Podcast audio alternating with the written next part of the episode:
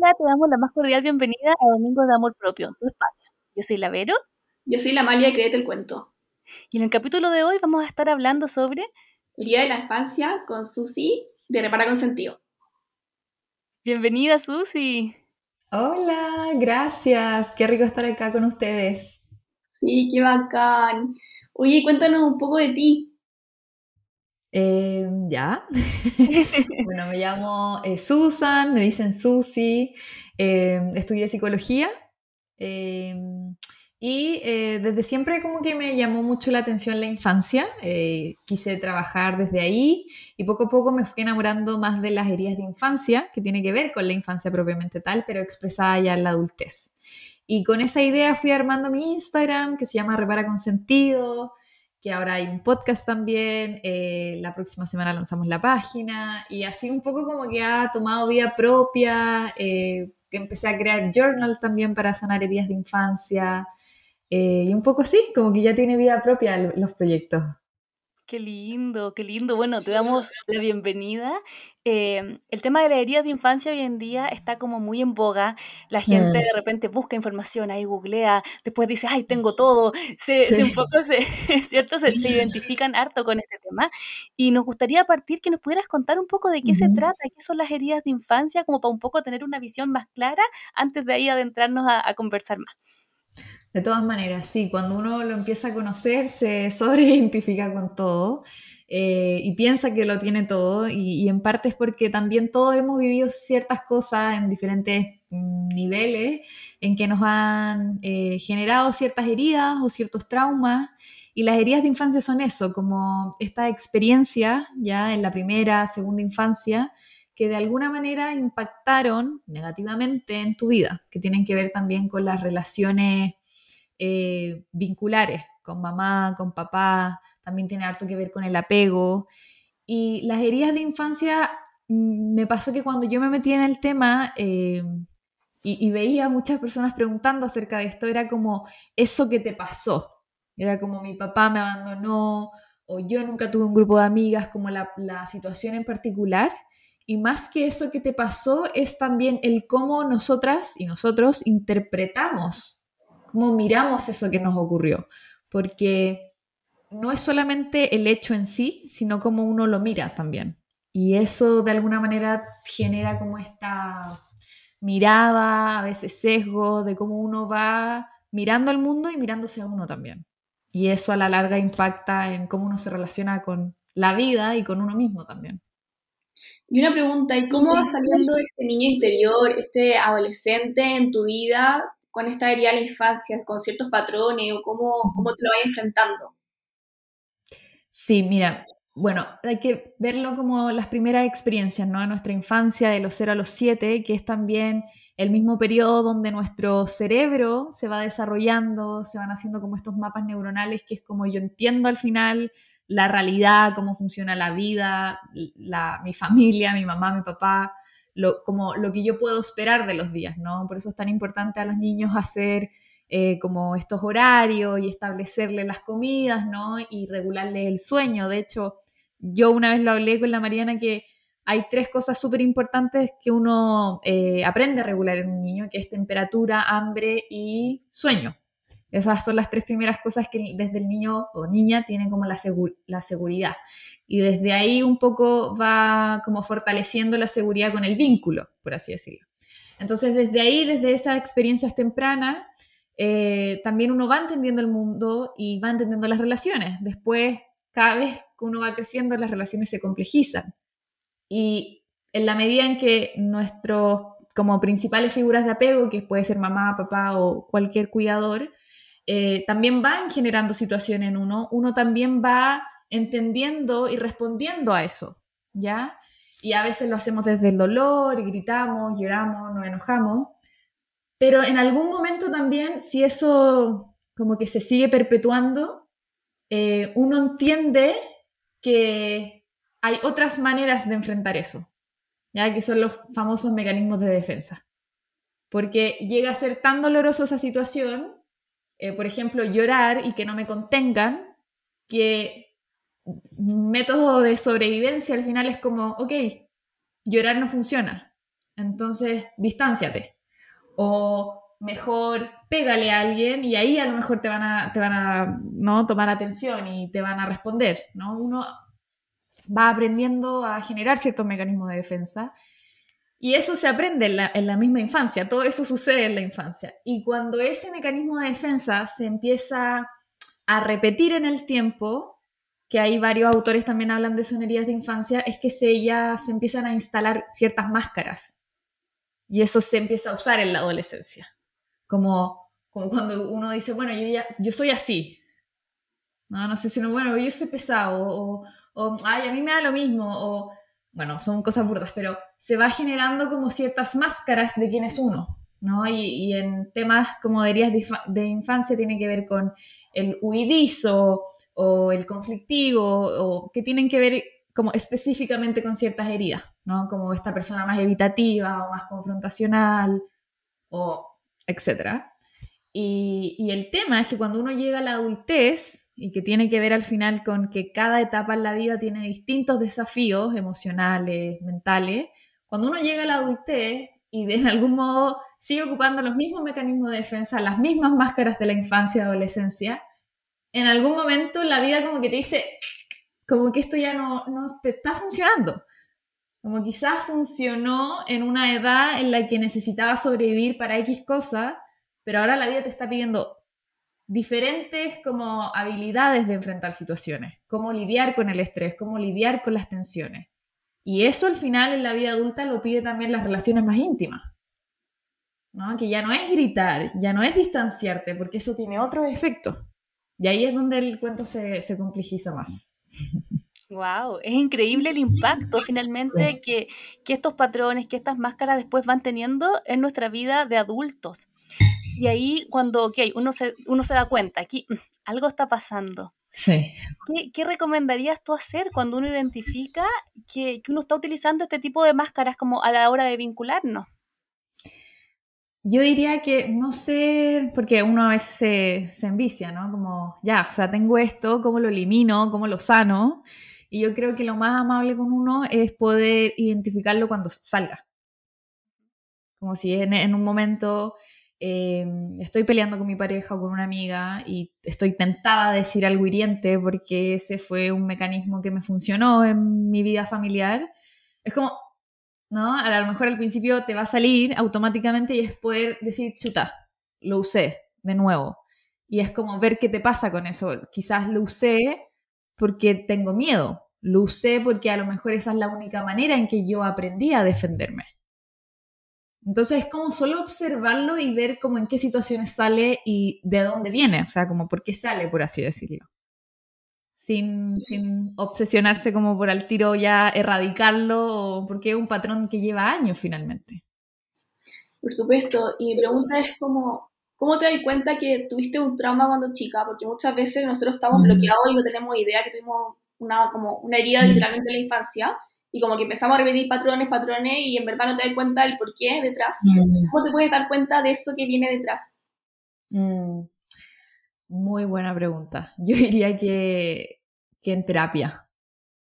Si bien hoy existe un montón de información, o sea, yo cuando empecé mi terapia no, en Instagram no se hablaban de estos temas, como, o por lo menos yo no accedía a páginas de este estilo, como no, de verdad que no, no las conocía. Entonces, eh, aún así, hoy que hay mucha información, eh, es muy diferente verlo en terapia, porque uno en terapia puede realmente ir poco a poco a su ritmo, uno como pudiendo como hilar esos sucesos, porque es diferente leer una frase que diga que eh, tu mamá pasó por esta experiencia, entonces por eso te trató de la manera que trató a ti te va a hacer sentido, tú vas a decir, oye, sí, ahora me calza, me calza porque mi mamá nunca estuvo conmigo y porque ahora me cuesta llevarme esta relación con ella, pero es diferente tú explorarlo en terapia y decir, me dolió, que tiene que ver con darle espacio a las emociones, porque de repente yo tengo pacientes que llegan y me dicen, eh, bueno, tengo muchísimo, no los quiero como enfrascar en una categoría, pero tengo algunos que dicen, eh, que tienen clarísimo su historia, ¿ya? Y cuando la revisamos, pasan por alto cómo se sintieron cuando vivieron esas situaciones. Entonces cuando yo los padres les digo, ya, pero ¿cómo te sentiste ahí? ¿O cómo fue para ti vivir todo eso? Como que me miran y es como, nunca me lo había preguntado. Porque van como de suceso en suceso finalmente. hacen como un análisis descriptivo, como de la descripción de los hechos y no integrando su emoción a través de, de su historia. Exacto, exacto. Es el trabajo de integrar finalmente, no solamente de saber, porque también hay otras personas que dicen, bueno, pero yo no recuerdo mi infancia. es como, pero es que no es necesario recordar, porque lo que te está pasando hoy, las cosas que te gatillan hoy, tiene que ver con ese recuerdo como no recordado finalmente. Y, te, da una puerta para que tú puedas integrar eso y, y, es la emoción al final, pero como internada. ¿Se entiende? No solo entenderlo de la cabeza y decir, bueno, sí, esto me duele. Como, ya, pero ¿qué te pasa con eso que te duele? ¿No? Es como, y yo diría que es muy común hacerle el quite al final, a, sentir eso, porque sí es, doloroso finalmente. Claro. ¿De qué forma crees tú que, las personas podrían tener esa apertura? Porque, porque, claro, finalmente el enfrentar esto también activa nuestros mecanismos de defensa. Sí, totalmente. Yo diría que, que, por eso hay que hacerlo de una manera tan amable, ¿no? Como lo, ideal es poder uno también tener esa apertura y decir, ya, como querer al final cambiar, ¿no? Como nuestro estilo de vida. Eh, pero eso siempre tiene que ver con, yo diría que a uno lo motiva cambiar la vida o, o, cuando a uno ya le duele tanto que necesita cambiarlo.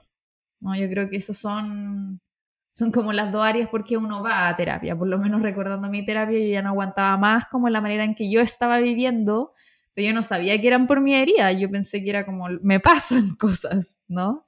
Eh, y después uno le toca ver, bueno, eso que me pasa tiene que ver más con cómo yo entiendo el mundo y cómo yo me relaciono con el mundo.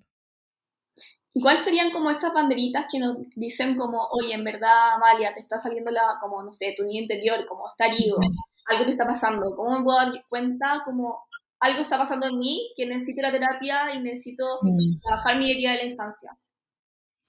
Yo diría que la banderita número uno tiene que ver con, nuestras relaciones, como cuán satisfecha me siento con mis relaciones.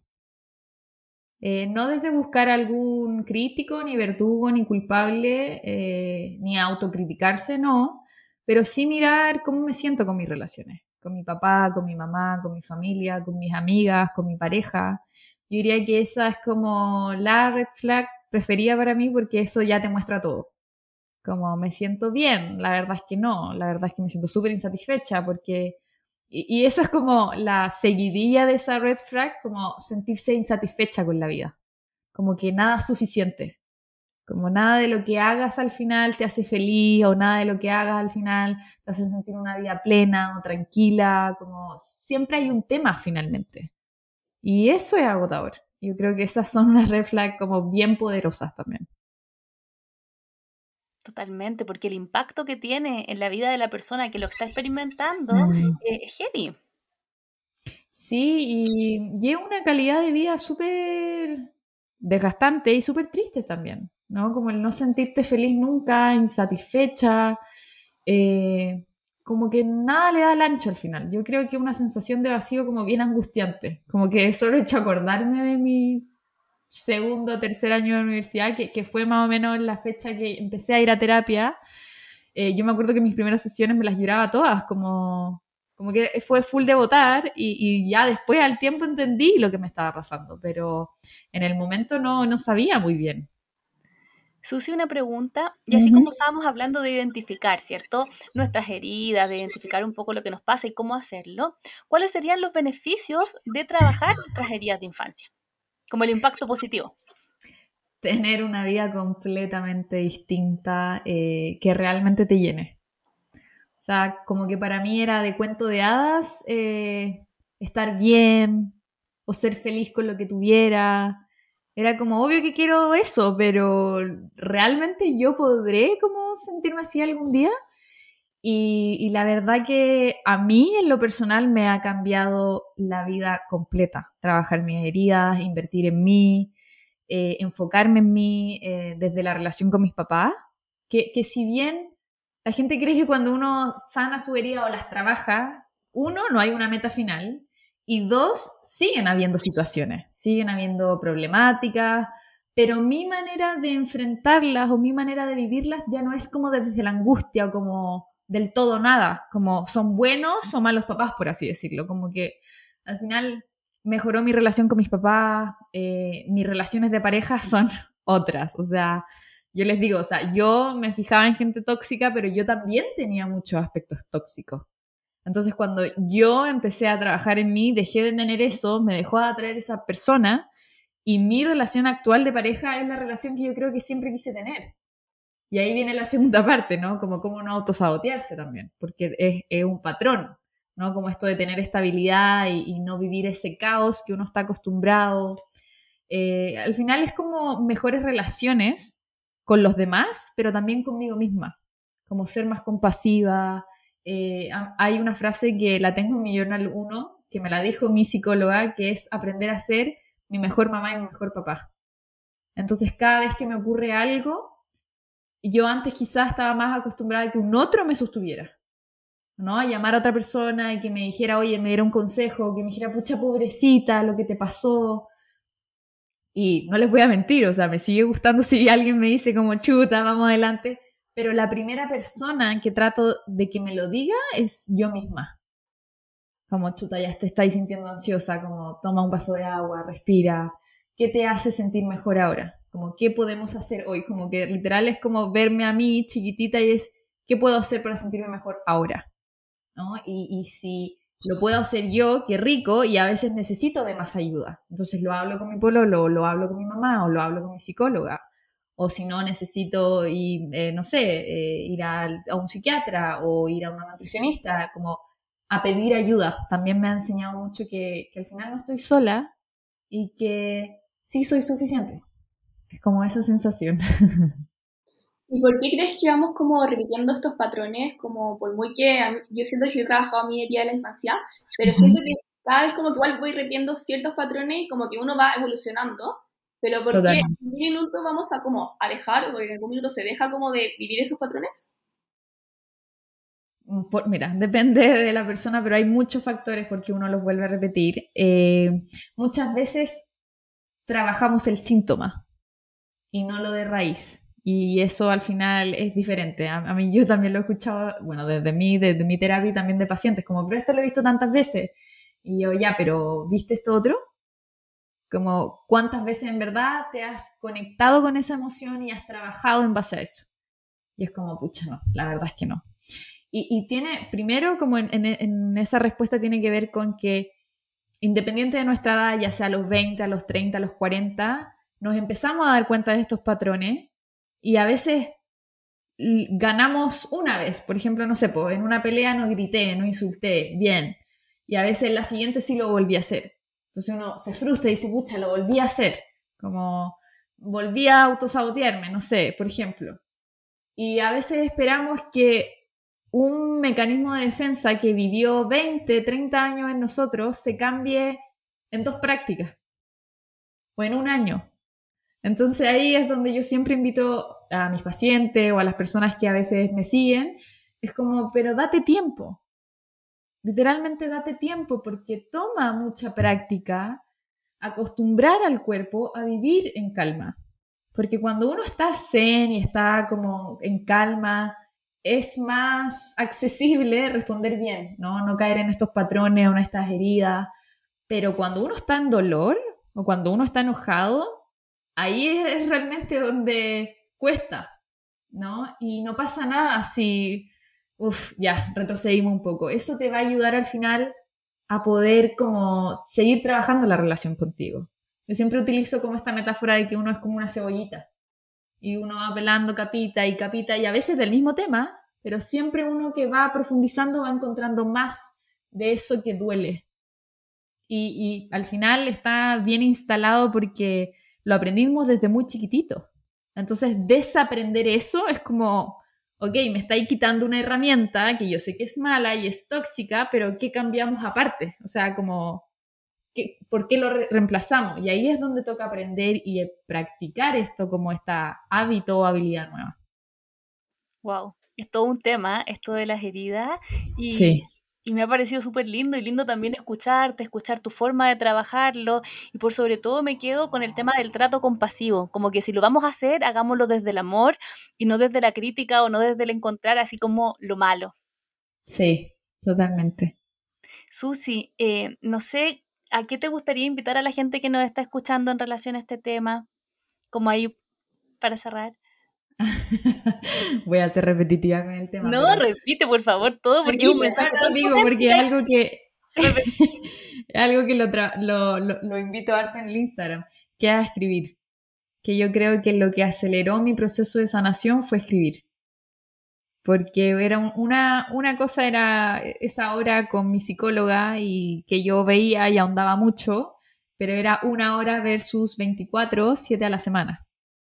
Entonces, poder tener y crear espacios conmigo, donde yo conversara conmigo y yo me empezara como a hablar y darme cuenta cuál era ese diálogo, me aceleró mucho mi proceso y, profundizó más también. Así que si los podría invitar algo, a que escriban, a que empiecen a escribir. Y a que te sigan también en redes sociales para que encuentren inspiración en relación a este tema y sobre todo actividades que tú también invitas mucho a eso. Sí, totalmente. Así que sí, síganme ahí en Repara con Sentido. Muchísimas gracias, Susi. De nada, un besito.